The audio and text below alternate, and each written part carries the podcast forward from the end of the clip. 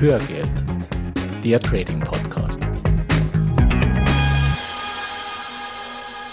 Hallo und herzlich willkommen zur 27. Folge von Hörgeld, dem Trading Podcast. Ich bin Gerhard Hartmann. Und ich bin Gerhard Thürmer. Und wir freuen uns, dass du heute mit an Bord bist. Wie sinnvoll sind Börsenbriefe und Signaldienste? Das ist unser heutiges Thema. Mhm. Der Christopher hat uns geschrieben und angeregt, dass wir eine Folge über Social Trading machen. Ja, sehr gut. Ich zitiere gleich mal aus seiner Mail und ja. zwar schreibt uns Christopher.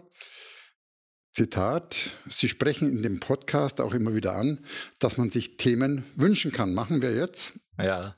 Was mich sehr interessieren würde, ist eine Folge über das sogenannte Social Trading, wie man es beispielsweise bei eToro etc. betreiben kann. Auf den ersten Blick wirkt es auf mich sogar zu gut. Ja. Wieso sollte man nicht einfach einem Profi folgen, wenn man gleichzeitig vernünftiges Money Management betreibt? Mhm. Wo ist der Haken? Ja. Vielleicht könnten Sie dieses Thema ja einmal vertiefen. Vielen Dank nochmal für Ihre Zeit und machen Sie bitte weiter mit Ihrem Podcast. Ja, danke, Christopher, für den Input. Ja, machen wir gerne. Ja. Also wir machen zum einen weiter mit dem Podcast und wir greifen dieses Thema auch auf, Christopher. An der Stelle nochmal vielen Dank für die Anregung. Wir werden dem Thema Social Trading eine eigene Hörgeldfolge widmen. Allerdings ist die Grundproblematik, die wir heute und in der kommenden Folge besprechen, genau die gleiche wie beim Social Trading. Ja. Und deshalb liefern diese beiden Folgen, also die heutige und auch die mhm. nächste, der zweite Teil, die Antworten auf deine Frage, Christopher. Und zur besseren Orientierung machen wir erstmal eine grundsätzliche Einteilung von Börsenbriefen und Signaldiensten. Und zwar gibt es da auf der einen Seite die Angebote, bei denen du eine Strategie lernst, letztendlich mit dem Ziel, dass du danach auf eigenen Beinen ja. stehst und eigenverantwortlich traden kannst. Also das, was wir, wir ja auch favorisieren und was letztendlich unser Credo ist, auch hier bei Hörgeld. Und auf der anderen Seite gibt es die reinen Signaldienste, also sogenannte Blackbox-Systeme, wo du nur die Anweisungen erhältst, mhm. wann du wo einsteigen und aussteigen sollst. Mhm. So, und dazwischen gibt es alle möglichen Mischformen. Ja. Und ein typischer Börsenbrief zum Beispiel, der sagt dir, was du kaufen sollst, gibt dir aber auch gleichzeitig noch weitere Hintergrundinformationen dazu, sodass du dadurch auch mehr oder weniger lernen kannst. Und als zusätzliche Variante und vermeintlich zusätzlichen Komfort bei den Signaldiensten gibt es die sogenannten Mirror-Plattformen, also Spiegelplattformen und mhm. heute nennt man sie Social Trading-Plattformen. Und bei diesen Mirror-Plattformen, da verlinkst du dich mit dem Signalgeber. Ja sodass du seine Signale automatisch in deinem Account umgesetzt bekommst und du gar nichts mehr selber machen musst. Oh, okay. Also praktisch die Verwirklichung des Traums, den viele träumen. Ja, ähm, du eröffnest ein Konto, du zahlst Geld ein und freust dich über die sprudelnden Gewinne. Mhm. Und ansonsten liegst du am Strand, genießt deine mhm. Cocktails oder was man sonst noch so am Strand genau. genießen kann. Ja. So, so wie wir das machen. Ja, ja, genau. Und dieses Konstrukt, dass ein anderer auf deinem Konto tradet, das gibt es auch noch in einer stärker regulierten Form hier in Deutschland als sogenannten Managed Account. Da wird das Konto bei einem zugelassenen Vermögensverwalter geführt und ein Dritter tradet dann darauf. So, und als letzte Variante gibt es noch die EAs, die sogenannten Expert Advisors. Und das sind jetzt keine Berater, wie der Name vielleicht vermuten lässt, sondern das sind Softwareprogramme. Wir haben schon mal drüber gesprochen, die es zum Teil schon für 50 Dollar mhm. gibt mhm. und die du auf dein Konto in der Regel im Forex-Bereich, also im Währungsbereich, mhm. äh, loslassen kannst, damit sie ihre Signallogik dort ja. umsetzen. Ja. Und das führt uns auch schon zum ersten Problemkreis, nämlich zur Frage, nach welchen Kriterien wählst du denn eigentlich so eine Software oder einen Börsenbrief oder einen Signaldienst aus? Und um mal beim Beispiel Social Trading zu bleiben, wie entscheidest du denn, hm. ob du den Signalen von Trader A oder von Trader B folgst? Oder welchen Börsenbrief du abonnierst? Mhm. Und da ist es entscheidend, dass du nicht in die Werbefalle tappst und nicht auf die Tricks der Anbieter hereinfällst. Ja. Die sind nämlich ziemlich kreativ, wenn es darum geht, dich zu ködern. Sie locken zum Beispiel mit einer hohen Trefferquote oder mit erfolgreichen Einzeltrades, Themen, die wir im Zusammenhang mit dem Erwartungswert schon besprochen haben in mhm. der Vergangenheit. Mhm. Und wir werden den Tricks der Finanzbranche auch noch eine eigene Hörgeldfolge widmen. Mhm. Ja, eine. Ich vermute mal, Gerhard, da werden wir mehr als eine brauchen. Ja, das kann durchaus sein. Also ich glaube, äh, das Thema gibt sehr viel Stoff her. Aber das Grundproblem bei all diesen Tricks ist mangelnde Transparenz beziehungsweise überhaupt keine Transparenz in ja. Bezug auf die Performance, die der Dienst gemacht hat. Ja, und dagegen gibt es ein Gegenmittel, nämlich ein Musterdepot und die mhm. Auflistung aller mhm. durchgeführten Trades. Und bei einem Musterdepot, da siehst du einfach, welche Positionen aktuell offen sind und welche Performance seit dem Start erzielt wurde. Und aus der Auflistung der durchgeführten Trades kannst du weitere wichtige Kennzahlen ableiten, wie zum Beispiel Drawdowns, hm. sodass du ein Gefühl dafür bekommst, was dich in Bezug auf deine Leidensfähigkeit erwarten ja. könnte. Ja, und ja. selbst da gibt es Manipulationsmöglichkeiten und die werden ja. auch genutzt. Also manipuliert heißt, schlechte Trades werden nachträglich rausgenommen. Hm. Aber es geht noch besser, zum Beispiel im Bereich der EAs, hast du ja vorhin angesprochen, also der Bots. Ja also der Software, die automatisiert Trades ausführt. Hm. Und um diese gut vermarkten zu können, ist vom Prinzip her die wichtigste Werbebotschaft, welche Performance erzielt der jeweilige Bot im Backtesting. Und hm. Backtesting heißt, die Software nicht live, sondern gegen historische Marktdaten laufen zu lassen. Ja. Und dabei zuzuschauen, wie viel der Bot in der Vergangenheit verdient hätte. Und hm. hier können nachträglich keine einzelnen Trades rausgenommen werden. Es wurde jedoch aufgedeckt, dass zur Optimierung des Backtestings die Ergebnisse auch manipuliert wurden. Ja. Und bei einem dieser Bots ist zum Beispiel aufgeflogen, dass während bestimmter Datumsbereiche, die auffälligerweise auch in der Vergangenheit liegen, der Bot nicht handelt. Und bei genauerem Hinsehen handelte es sich dabei um ausgeblendete Marktphasen, die genau dann waren, wo kritische Datumsbereiche waren, zum Beispiel, wo einfach größere ja. Spikes zum Beispiel stattgefunden haben. Ja, also stärkere Kursausschläge, genau, genau. die man dann einfach rausgelassen ja. hat. Ja. Und man hat dann gesehen, die waren wirklich hart kodiert in der Software mit eingebaut, sodass der im Backtesting einfach diese Marktphasen ausgeblendet hat. Klar. Ja, wie gesagt, also die Branche ist da wirklich sehr kreativ. Und in vielen Fällen wird ohnehin kein Musterdepot geführt, wenn wir jetzt mal bei, bei den Börsenbriefen und dergleichen bleiben, geschweige denn eine Liste der durchgeführten Trades. Hm. Und oft gibt es nur eine sogenannte Dispositionsliste. Das ist eine Liste mit einer Vielzahl von Empfehlungen, und zwar so viele, dass du die gar nicht alle umsetzen kannst. Und das heißt, das sind dann nur Vorschläge und du musst dir dann daraus diejenigen heraussuchen, die du umsetzen willst. Und natürlich wird der Anbieter später mit denjenigen Empfehlungen von dieser Liste, die gut gelaufen sind, und die anderen, die werden halt dann ja. totgeschwiegen. Ja. Und auch der größte Teil der Seiten in einem Börsenmagazin zum Beispiel ist nichts anderes als eine einzige große, völlig unverbindliche mhm. Dispositionsliste. Ja, da hast du ein, zwei Seiten Text oft auch nur drei Sätze zu einer Empfehlung, ja. dann noch drei, vier Kennzahlen und fertig. Ja, mhm. Und es muss dir als Hörer einfach klar sein, dass das nur Unterhaltungscharakter haben kann. Mhm. Ich spreche ja. jetzt nicht vom Musterdepot, ja, das in der Regel ja mhm. auch bei Börsenmagazinen äh, geführt wird. Das ist was anderes. Also da machen die sich transparent und da lassen die sich messen. Aber das ist auch in der Regel auf ein, zwei Seiten mhm. abgehandelt oder noch weniger. Ja. Aber der Rest ist einfach unverbindliche Unterhaltung. Ja, das ist so, ja. wie wenn du die Bunte liest, hm. wo aber statt der prominenten Unternehmen vorkommen. Ja, ja. das Ganze ist absolut newsgetrieben. Und ich sitze dann auch manchmal hm. davor und vergleiche das dann im Chart und es ist wahnsinnig, wie oft dann genau das Gegenteil passiert, was man erwartet. Das ist unglaublich. Naja. Klar, aber wie gesagt, das Problem ist, es bleibt einfach unverbindlich. Ja? Das heißt, es wird nicht getrackt, was mhm. im Nachgang dann wirklich aus all dem geworden ist. Und zwar systematisch. Ja. ja? Also nicht ja. aus Einzelnen, sondern in Summe. Ja? Und die zentrale Frage ist einfach, nach welchen Kriterien wählst du aus so einer Dispositionsliste aus? Ja, würfelst du oder gehst du nach deinem Bauchgefühl oder konsultierst du eine Kartenlegerin? Was magst du? Ja, und welchen Wert haben diese Empfehlungen überhaupt? Wenn sie nicht systematisch in einem Musterdepot getrackt werden. Ja. So, wir sind bei der Frage, nach welchen Kriterien du einen Börsendienst auswählst. Und grundsätzlich kann man sagen, dass ein Musterdepot, in dem der aktuelle Performance-Stand festgehalten ist, dass das die Minimalvoraussetzung sein sollte. Ja, und je länger dieses Musterdepot schon existiert, umso besser. Und eine zweite Voraussetzung, die bei den allermeisten Börsenbriefen schon gar nicht mehr gegeben ist, ist eine Auflistung aller durchgeführter Trades. Mhm. Und einige Mirror-Plattformen, äh, die bieten das an und daraus kannst du und solltest du dann die Kennzahlen der gehandelten Strategie ermitteln, also die Trefferquote, das Payoff und den Erwartungswert. Mhm. Und vor allem auch mit welchem Risiko pro Trade die Performance erreicht wurde. Mhm. Und aktuell bietet zum Beispiel ein Börsenmagazin einen kostenlosen Signaldienst an. Und bei dem wird ein Risiko pro Trade von bis zu sieben und teilweise acht Prozent eingegangen.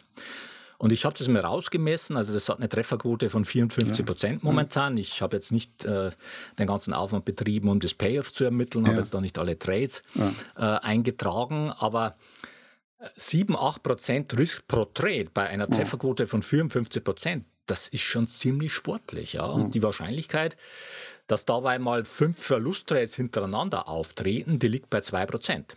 Das heißt, bei 100 Trades kommt das im Schnitt zweimal vor. Also ja. bei 100 Trades ja. wird es zweimal vorkommen, dass du fünfmal hintereinander einen Verlusttrade hast. Und wenn du dann jedes Mal sieben oder acht Prozent verlierst, dann bist du schnell bei 35 mhm. oder 40 Prozent im Minus ja, mit fünf Trades. Das geht das ganz schnell. Aushalten. Das musst du aushalten. Und ja. das muss dir klar sein, wenn du da anfängst, das nachzuhandeln. Ja. Also du solltest dir das Risiko pro Trade ansehen und die Drawdowns in der Vergangenheit. Ja. Das heißt, wie groß war der maximale Kapitalverlust in der Vergangenheit? Mhm. Der wie, wie ermittelst du den äh, konkret? Naja, also oft bieten die Plattformen entsprechende statistische ja, Auswertungen. Okay. Ja, bei den meisten Mirror-Plattformen äh, ist das der Fall. Und falls nicht, dann kannst du das mit dem Trading Optimizer umsetzen. Und es gibt dazu auch eine neue Version des Trading Optimizers. Die zeigt jetzt auch die Entwicklung des Trading-Kapitals und den maximalen Drawdown. Mhm. Und du kannst dir diesen Trading Optimizer, die neue Version, wie immer kostenlos auf unserer Webseite herunterladen. Den Link dazu findest du in den Show Notes. Und falls du dich schon auf unserer Webseite eingetragen hast, dann brauchst du nichts zu machen. Du erhältst dann automatisch von mhm. uns wieder eine Mail mit dem entsprechenden Download-Link für die neue Version des Trading Optimizers. Jetzt möchte ich nochmal auf Christophs Mail zurückkommen, äh, in der er im Zusammenhang mit Social Trading Plattformen schreibt, wieso sollte man nicht einfach einem Profi folgen? Wo ist der Haken? Naja, ein Haken ist, dass auf diesen Plattformen die Anforderungen an die Trader in der Regel sehr niedrig sind. Das heißt, nur weil jemand auf so einer Plattform seine Trades anbietet, heißt das nicht, dass er nachhaltig erfolgreich mhm. traden kann. Mhm. Und zwar auch nicht dann, wenn er eine gute Performance in den mhm. letzten Monaten gemacht hat. Und Gerald, wir beide, wir mhm. haben ja vor vielen, vielen ja. Jahren mal eine solche Mirror-Plattform getestet. Mhm. mhm. Ja, ja, damals war das Thema in Deutschland ja noch kaum bekannt. Ja, ja. Mittlerweile ist die Anzahl ja der Plattformen explodiert. Ja, es ist momentan ein Trend, mhm. aber zu der mhm. Zeit mhm. war es wirklich noch äh, sehr frisch, das Ganze. Mhm. Und ich kann mich erinnern, die Voraussetzung dafür, dass man als Signalgeber gelistet wurde, war, dass man ein paar Wochen, ich mhm. weiß jetzt nicht mehr genau, wie lang der, der Zeitraum äh, genau war, dass man ein paar, paar Wochen lang auf der Plattform traden musste und mhm. dabei einen mhm. begrenzten Drawdown nur haben durfte und mit einer positiven Rendite abschließen musste. Mhm. Das war's. Mehr Voraussetzungen mhm. gab es da nicht. Ja. ja. Ja, und wenn du es beim ersten Mal nicht geschafft hast, dann hast du halt nochmal von vorne angefangen. Ja, genau. Also du konntest mhm. so oft äh, diese Testperiode durchlaufen, wie du wolltest. Äh, irgendwann ja. hast du halt vielleicht auch nur durch Glück und Zufall da eine positive Rendite gehabt ja. mit einem ja. entsprechend überschaubaren Drawdown und dann warst du da gelistet. Ja. So, und natürlich habe ich damals die Kennzahlen verschiedener Trader auf dieser Plattform ermittelt und auch die besten drei herausgesucht. Und die haben wir dann getradet, ähm, mhm. beziehungsweise traden mhm. lassen. Das heißt, ihre Trades wurden in unseren Depots mhm. automatisch mhm. umgesetzt. Ja. Naja, das Ganze war ein interessanter Versuch, ist aber im Desaster geendet. Also alle ja. drei Trader, die sind nach nicht allzu langer Zeit dramatisch abgestürzt und unsere Depots natürlich mit ihnen. Ja. Und wohlgemerkt, das waren die besten Trader auf der Plattform. Ja äh, gemäß den Kennzahlen, die man da ja. ermitteln konnte. Ja. ja. ich weiß noch gut, wie viel Energie du da reingesteckt hast, die, Zu, die zu tracken und zu ermitteln. Was sind hm. wir haben viele Diskussionen dafür. Ja, ja, ich musste wir haben mir viele Diskussionen dazu geführt. Ja, äh, ich musste mir die ganzen Einzeltrades wirklich da rauskopieren und das waren ja zum Teil wirklich genau, hunderte, hunderte von Trades von einzelnen Tradern. Das, die haben ja teilweise Daytrading dort gemacht. Ja, also es war ein Riesenaufwand. Hm. Hm. Aber, ja, im Nachgang, ja. was hm. sagst du, war denn der Grund, dass es dann, dass die gescheitert sind? Ja, ich kann mich noch erinnern. Also es hatte sich einfach das Marktumfeld geändert. Hm. Äh, jetzt gar nicht dramatisch. Es gab einfach eine normale Börsenkorrektur. Aber diese Trader, die konnten diese Börsenkorrektur hm. nicht handeln. Hm. Ja, also die sind da einfach grandios gescheitert. Und man muss sich fragen, was wäre eigentlich passiert, wenn es da zu einem Crash gekommen wäre. Ja? Also ein, ja. richtig starker Rückgang. Wie gesagt, das war eine normale ja. Korrektur. Und meine Einschätzung und mein Fazit von Mirror-Plattformen ist, dass du da ein Glücksspiel spielst, wenn du dich darauf einlässt. Die Chancen sind vielleicht einen Tacken besser als im Casino, aber in Summe bleibt es einfach ein Glücksspiel. Ein weiterer Aspekt, den du bei der Auswahl eines Börsendienstes beachten solltest, ist das prozyklische Verhalten der Finanzbranche. Was meinen wir damit? Die Finanzbranche ist vor allem eine große Marketingmaschinerie, die immer neue Modethemen und Hypes generiert und bestehende Trends verstärkt und damit Kunden zu gewinnen. Und wenn man sich das ganze Treiben mal rückblickend ansieht, dann stellt man fest, dass diese Maschinerie immer dann auf Hochtouren läuft, wenn der Trend oder Hype schon ja. entsprechend weit gelaufen ist und kurz davor ist, wieder abzuäppen oder gar zu platzen. Und die mhm. Folge ist, dass die Masse der Anleger dadurch immer zu spät kommt und dadurch meistens mhm. Geld verliert. Mhm. Und dieses Phänomen, das gibt es natürlich auch bei den Börsendiensten. Ja, also während der Technologieblase Ende der 90er Jahre zum Beispiel, da schossen neue Technologie-Börsenbriefe ja. wie Pilze aus dem Boden. Ja.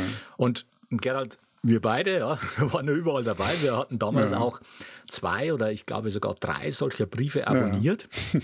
naja, und die sind ja auch eine ganze Zeit lang extrem gut gelaufen. Ja, aber es hat sich halt gezeigt, die sind nur deswegen gut gelaufen, weil halt ja. der ganze Markt nach oben gelaufen ist und das Ganze eine riesige Blase war. Und im Prinzip war es wurscht, was du da gekauft mhm. hast in der mhm. Bis dann halt die Blase platzte und der Crash kam. Dann war es vorbei mit der Performance. Und die meisten dieser Börsenbriefe, die sind auch wieder vom Markt verschwunden. Ja. Na, so wie heute mit Kryptowährungen, du ja kaum Verluste machen kannst, sondern nur verdienen kannst, hm. bis es halt mal wieder nach unten geht. Ja, bis der Hype vorbei ist. Und mhm, apropos genau. Crash. Also was diese Börsenbriefe auch gerne machen, ist nach einem Crash das alte Musterdepot zuzumachen und ein neues Musterdepot genau. aufzulegen. Ja, und damit wird dann der starke Aufschwung nach einem Crash voll genutzt. Aber die Frage ist, wie kommt dieses Musterdepot durch den nächsten Crash? Und nicht zu vergessen, wir befinden uns jetzt seit über acht Jahren in einem Bullenmarkt. Das heißt, ja. die ganzen Börsenbriefe, äh, die haben sich noch nie bewähren müssen in wirklich einem Bärenmarkt und in einem Abwärtstrend. Ja, Absolut, ja. ja. Und ganz allgemein stellt sich einfach die Frage, für welche Marktphase ein Dienst wirklich geeignet ist. Ja. Ja, ist, ja. ist da nur ein Schönwetterdienst? Und wie geht es ihm mal bei rauer See? Ja. Und die hatten wir schon lange nicht mehr, die raue See. Die hatten wir schon lange nicht mehr, ja. So, und diese Frage musst du dir auch bei themenbezogenen Angeboten stellen. Ja, nehmen wir mhm. mal einen Goldbrief, also einen Börsenbrief mit Schwerpunkt Gold oder auch allgemeiner Rohstoffe. Mhm.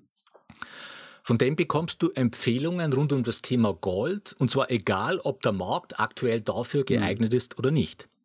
Ja. Das muss dir klar sein. Ja. Allerdings wird es schwierig werden, mhm. damit Geld zu verdienen, wenn der Goldmarkt oder der Rohstoffmarkt sich ja. gerade in einem Bärenmarkt befindet. Mhm. Ja. Gerd, haben wir gerade einen Markt für Gold? Ja, das ist eine gute mhm. Frage. Also ich finde Gold momentan interessant. Für mich sind Gold und mehr noch die Goldminenaktien einfach ein Hedge gegen eine Krise. Ja. Ja.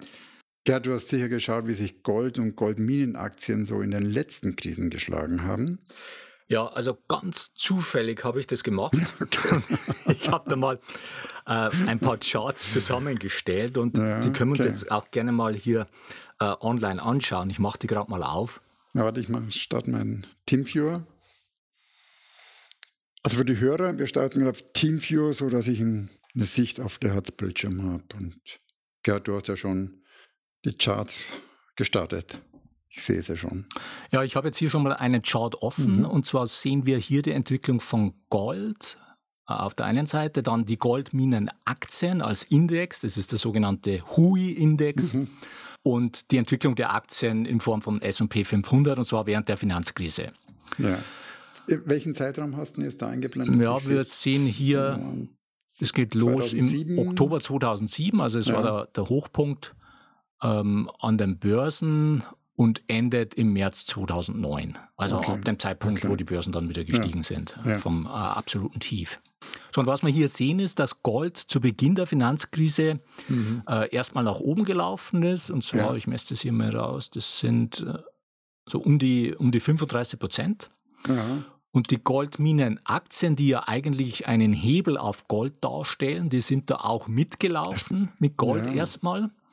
Erstmal schon. Und erstmal schon, ja, aber dann ähm, haben die entsprechend auch nachgegeben mhm. und auch Gold hat wieder nachgegeben mhm. und ist dann wieder auf sein Ausgangsniveau äh, zurückgefallen. Und die Goldminenaktien, mhm. die sind aber dann wirklich auch mit in die Tiefe gerissen worden äh, mit all den übrigen Aktien. Mhm. Und jetzt hier im Tief sind es äh, ja, minus 63 Prozent der ja, Index. Okay. Ja, okay. Also sogar noch tiefer als der SP 500. Aber was ja. man eben sieht, dass diese Goldminenaktien und auch Gold schon viel früher angefangen haben, sich von ihren Tiefs wieder zu erholen. Das war nämlich schon im Oktober 2008, also fünf Monate vor dem Ende der Finanzkrise, also bevor die Börsen dann in Summe wieder gestiegen sind. Mhm. Und beide, also Gold und die Goldminenaktien, sind dann einfach wirklich munter weiter gestiegen. Ja. Die waren dann Ende 2009 hatten die schon einen Plus von 26 Prozent, die Goldminenaktien. Gold hatte schon einen Plus von 62 Prozent und es ging dann entsprechend weiter in Richtung ja. äh, hoch dann in 2011. Ja, um ehrlich zu sein, ich hätte erwartet, dass die schon während der Krise viel schneller steigen. Aber wenn ich den Chart anschaue, dann passiert ja die eigentliche Performance erst deutlich nach der Krise. Aber natürlich, die sind 35 Prozent gestiegen. Ja. Während aber Aktien und Goldminenaktien gefallen sind. Ja. ja, es war einfach so, dass äh, die, die Not so groß war während der Finanzkrise, also einfach auch die Liquiditätsnot der Anleger, hm. Hm. Äh, ah, dass okay. irgendwann einfach alles zu Geld gemacht wurde. Ja. Ähm, und da gehörte halt auch Gold dazu. Das heißt, es wurden dann auch die entsprechenden Gold-ETFs und so weiter verkauft, was dann den Goldpreis okay. auch gedrückt hat und so okay. weiter. Ja. Aber nichtsdestotrotz, man sieht einfach, dass Gold in Summe sich gut gehalten hat und, ja. und einfach auch schnell dann wieder gestiegen ist und auch die Goldminenaktien viel schneller gestiegen sind und viel weiter ja. gestiegen als der Aktienindex. Und zwar schon während der, der Krise noch. So, und das Ganze kann man sich auch für den Crash in 2000 anschauen, also mit dem Platzen der Technologieblase. Da war es auch so, dass okay. sich Gold während des Crashes schon gut gehalten hat, also vom mhm. Zeitraum her. Ja. Jetzt nochmal, wir sind hier bei September 2000, da geht's los und das Ganze endet dann auch im März 2003. Mhm. Mhm.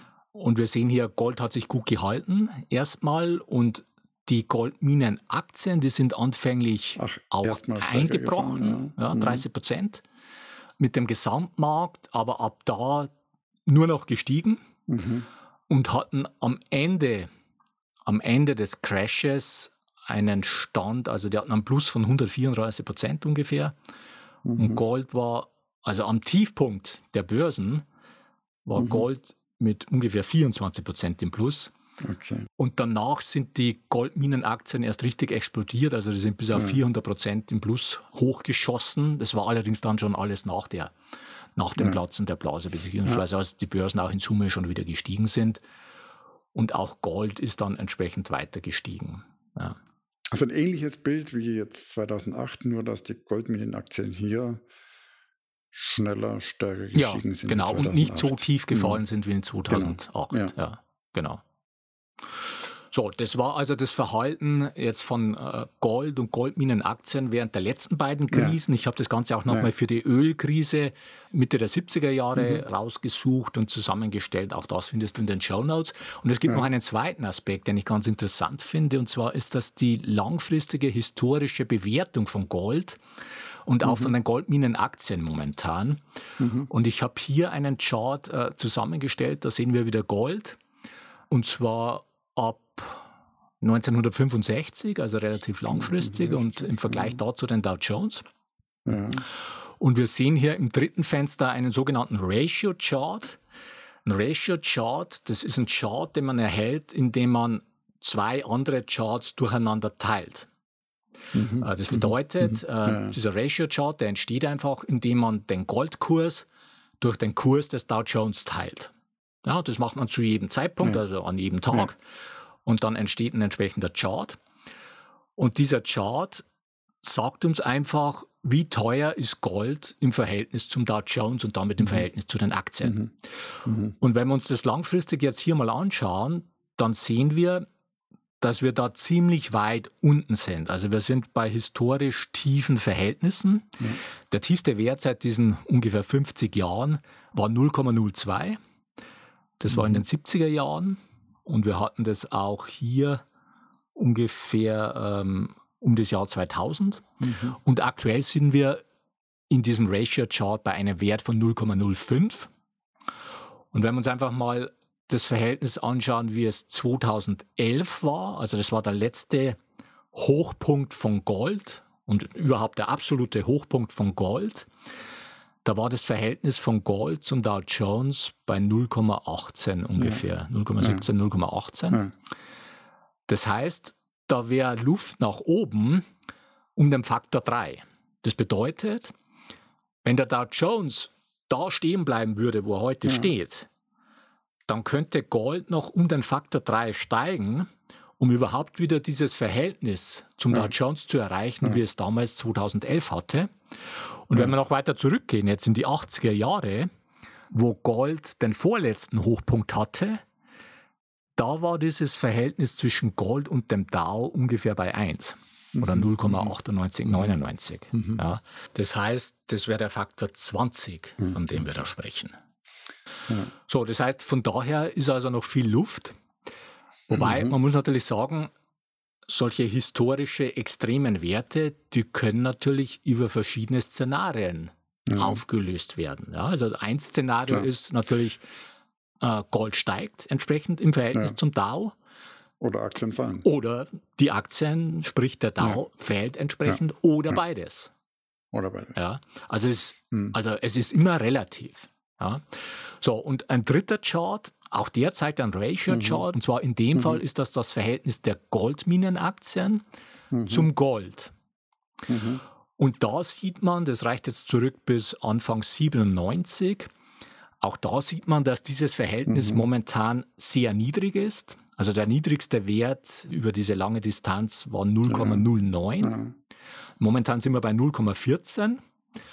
Und ich nehme jetzt wieder mal diesen Wert von 2011 äh, mhm. raus, also dem letzten Gold-Hochpunkt. Das war bei 0,42 ungefähr. Das heißt, auch da hätten wir nochmal den Faktor 3, und zwar jetzt, was die Goldminenaktien betrifft, im Verhältnis zum Gold. Ja.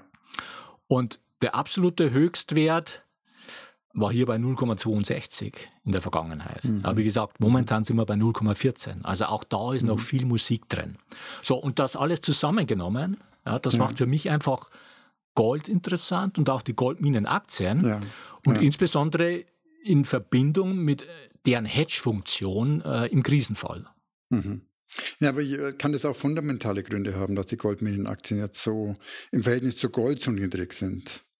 Also sprich, dass die, die Produktion hochgefahren haben oder der Bedarf gesunken ist. Also es gibt ja auch Überlegungen, dass wir schon langsam den Gold-Peak erreichen, von dem, was wir aus der Erde mhm. rausholen können. Ja, es ja. wird ja immer schwieriger, das Gold abzubauen. Also man muss mhm. in immer tiefere Tiefen vordringen. Das Ganze wird natürlich auch immer aufwendiger ja. und so weiter. Also das sind schon auch Aspekte, die man da berücksichtigen muss. Mhm. mhm. Klar.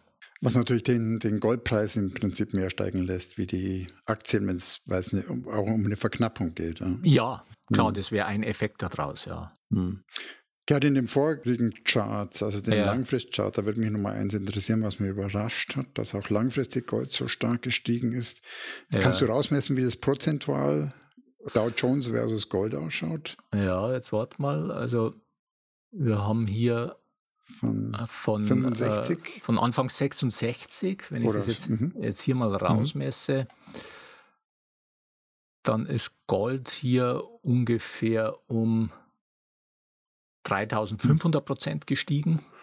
Nicht schlecht. Ja, das kann man lassen. Und der Dow. Jones im selben Zeitraum um ungefähr 2500 Prozent. Mhm. Also Gold ist um, um ja. 1000 Prozent mehr gestiegen ja, ja. Äh, als der Dow Jones, so gesehen. Ja. Mhm. ja, doch. Mhm. Also es ist immer wieder interessant, sich so langfristige Charts anzuschauen. Okay, also wie gesagt, die Charts, die haben wir auch in die Show Notes reingestellt. Schaut dir das mal an, es ist wirklich sehr aufschlussreich. So, und jetzt komme ich wieder zurück zu unserem Thema. Und zwar habe ich für den Bereich der Goldminenaktien tatsächlich einen Börsenbrief abonniert, der eine hohe Kompetenz in dem Bereich hat, weil Goldminenaktien einfach ein sehr spezielles Feld sind. Mhm. Und ich maße mir da nicht an, auf diesem Gebiet ein Know-how zu besitzen, dass es mir ermöglicht, hier die richtigen Aktien auszuwählen. Ja, ja. Und ich will dieses Know-how auch nicht aufbauen. Und deshalb habe ich das Thema einfach an einen Börsenbrief outgesourced. Klar. So, und damit kommen wir zu unserem Fazit für die heutige Folge. Erstens, es ist natürlich sinnvoll, dass du Dienste in Anspruch nimmst, bei denen du komplette Strategien lernst, mit dem Ziel, irgendwann mit deinem Trading auf eigenen Beinen zu stehen. Ja. Zweitens, du solltest eine gesunde Skepsis gegenüber Signaldiensten und Empfehlungsdiensten mitbringen. Die meisten Signaldienste haben Glücksspielcharakter und viele Börsenbrief- oder auch Börsenmagazin-Empfehlungen haben nur Unterhaltungscharakter. Ja. Und drittens, wenn du einen Signal- bzw. Empfehlungsdienst in Anspruch nimmst, dann solltest du wissen, was du tust. Das heißt, du solltest ihn vorher validieren in Bezug auf seine Performance. Die siehst du zum Beispiel im Musterdepot, wenn er denn eins hat. Ja. Und auch in Bezug auf die Drawdowns und das eingegangene Risiko. Und das kannst du aus der Liste der durchgeführten Trades ermitteln. Mhm. Und die neue Version des Trading Optimizers hilft dir dabei. Und viertens, eine gezielte selektive Nutzung eines Börsenbriefes kann durchaus sinnvoll sein. Mhm. So, und jetzt zu unserem Pick der Woche. Heute gibt es mal wieder einen Pick. Und da fand ich nämlich die Meldung sehr interessant, dass die KI-Software AlphaGo Zero von Google innerhalb von nur drei Tagen zum besten Go-Spieler der Welt wurde. Mhm. Das hat man doch schon mal. Das Google-Programm hat schon mal einen Go-Meister besiegt, meine ich. Ja, das war vor, Jahren. Ja, vor mhm. eineinhalb Jahren war das. Mhm. Und wir haben mhm. es hier mittlerweile mit zwei Quantensprüngen zu tun. Und zwar der erste Quantensprung ist der gegenüber früheren okay. Spielcomputern, wie zum Beispiel den Schachcomputern. Ja. ja, die haben so funktioniert, dass man ihnen die Schachregeln programmiert hat. Und dann haben die ausgehend vom aktuellen Spielstand Unmengen von möglichen Spielzügen mhm. durchgerechnet und dann bewertet, wie sich das Spiel entwickeln würde. Mhm. Das heißt, mhm. das waren einfach nur dumme Arbeitstiere mit hoher Rechenleistung. Und je besser also dann, die Rechenleistung war, ein, die Rechenleistung, die Rechenleistung war, entscheidend. Ja, und ja, je ja. besser die Rechenleistung von Computern wurde, mhm. umso besser mhm. wurden diese Schachcomputer, bis sie dann irgendwann besser waren als mhm. der beste Schachgroßmeister, was jetzt mittlerweile auch schon viele Jahre her ist. Mhm. Aber diese AlphaGo-Software, die vor eineinhalb Jahren den weltbesten Go-Spieler besiegt hat, die funktioniert völlig anders. Natürlich hat man dieser Software auch die Go-Regeln beigebracht, klar, ja. ohne das geht es nicht. Aber dann hat man sie mit zig Millionen, ich glaube, es waren um die 30 Millionen äh, Zügen und Partien von Go-Meistern gefüttert. Okay. Okay. Und dann hat man diese Software gegen sich selbst spielen lassen. Und dadurch mhm. hat die mhm. Software gelernt, was funktioniert und was nicht funktioniert. Mhm. Mhm. Und war irgendwann besser als der beste Go-Spieler der Welt. Mhm. So, und bei AlphaGo Zero ist man jetzt noch einen Schritt weiter gegangen und das ist der zweite Quantensprung. Ja, und zwar hat man dieser Software natürlich ja. auch die Go-Regeln beigebracht. Ja. Und sie dann sofort gegen sich selbst spielen lassen. Und zwar ohne sie mit mhm. Millionen von Spielzügen und mhm. anderen Partien zu mhm. füttern. Ja, und drei Tage später, nach 3,9 Millionen Spielen, was diese Software gegen mhm. sich selbst gespielt hat, mhm war diese Software die Nummer eins und hat seine Vorgängersoftware mit 100 ja. zu 0 Spielen besiegt. Das heißt, ja, die Software, die hat auch sich selbst ja. heraus gelernt, ja. so wie wir Menschen auch. Ja. Und das dahinterliegende Programm ist auch aufgebaut wie unser menschliches Gehirn in mhm. Form eines neuronalen Netzwerkes. So, und was ist jetzt die größere Bedeutung von diesem Ereignis? Naja, es gibt uns einfach eine erste Vorstellung davon, welche unglaublichen Entwicklungen in den mhm. nächsten Jahren mhm. auf unser Alltags- und ja. vor allem auch auf unser Berufsleben zukommen werden. Ja, das heißt, die Digitalisierung trifft nicht nur die einfachen Berufe, das heißt ja auch die komplexen Berufe sind genauso betroffen. Ja, wir stehen jetzt an der Schwelle, ja. wo es wirklich auch in die höherwertigen Jobs reingeht und zwar ja, ganz massiv. Genau. Ja. So, jetzt noch ein rechtlicher Hinweis. Die von uns bereitgestellten Informationen, Tools und Softwareprogramme dienen ausschließlich zu Informations- und Ausbildungszwecken und stellen keine Empfehlungen zum Kauf von Geldanlagen gleich welcher Art dar.